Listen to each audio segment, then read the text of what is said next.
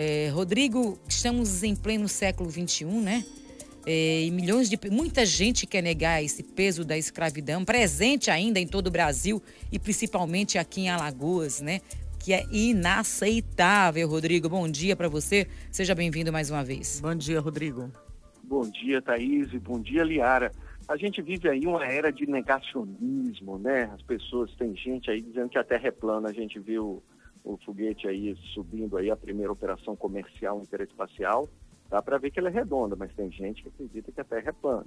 Tem gente que acredita, né? O nosso presidente já falou isso, que a Covid era uma gripezinha, né? E o Sérgio Camargo, esse que você citou aí, já falou aí um bocado de, de besteira, dizendo até que a escravidão foi benéfica aos escravizados no Brasil, né?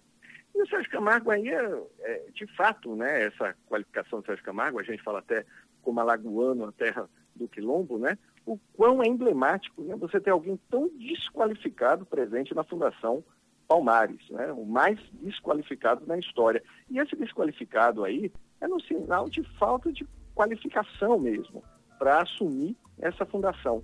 É, é simples assim. A gente pode, obviamente, e eu acho que é, não há de negar que toda leitura histórica pode assumir um viés ideológico. Né? O Zumbi Palmares foi se apropriado, sim, como uma, pode ser apropriado como um revolucionário, parte da esquerda da década de 70, pode ser por outro lado, pela África cultural. Todas essas figuras históricas estão sujeitas, sim, a uma leitura ideologizada. Nem Jesus Cristo escapou, você tem Jesus Cristo conservador, tem Jesus Cristo da teologia da libertação. São as leituras que as outras gerações fazem. Mas não dá, e aí a gente fala assim, é totalmente é, inacreditável como as pessoas, a gente tem essa tradição aqui no Brasil, querer amaciar, negar a herança da escravidão. Né? Aqui em Alagoas, por exemplo, onde a gente tem uma maioria, sem dúvida nenhuma, negro, a gente fala aqui dos episódios da quebra de Xangô né, e de toda a volta é, recente do resgate, da importância do resgate da cultura negra, por quê? Porque a Bahia, por exemplo, a gente identifica a Bahia onde a, a, presença da cultura negra é muito forte. A presença da cultura negra em Alagoas foi muito tempo aí se tornando invisível, né, de uma forma proposital. As pessoas não entendem isso e elas ficam achando que isso é vitimização.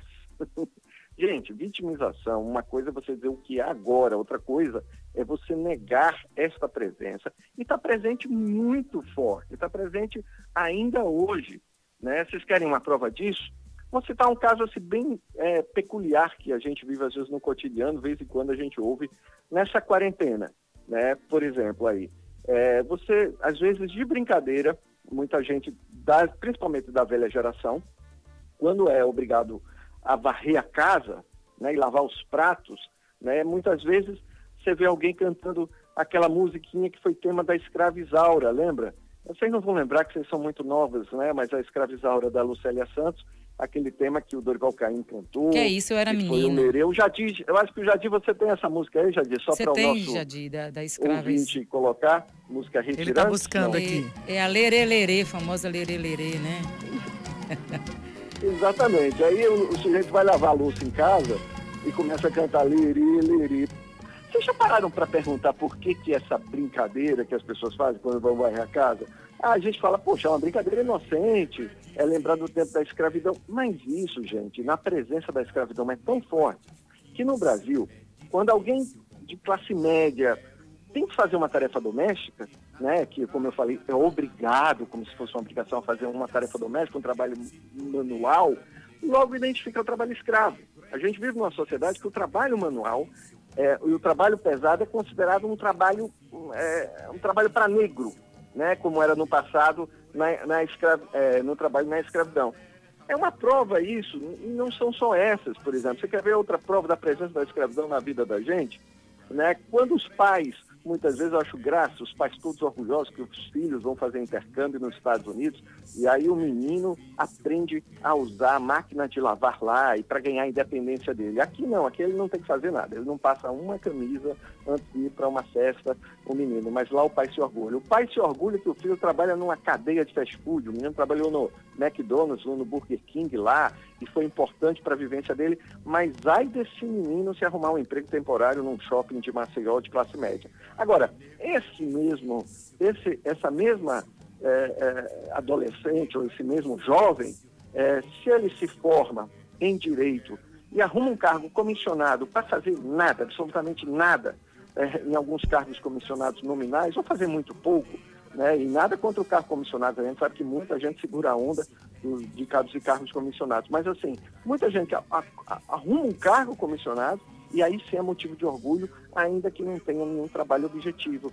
Essas são marcas, é, como diz aí o Joaquim Nabuco, que foi o grande líder né, abolicionista e viveu na escravidão, nasceu num engenho, um engenho aqui no Cabo, o Cabo aqui perto de Porto de Galinhas, quem quiser visitar ainda foi lá, é uma boa visita.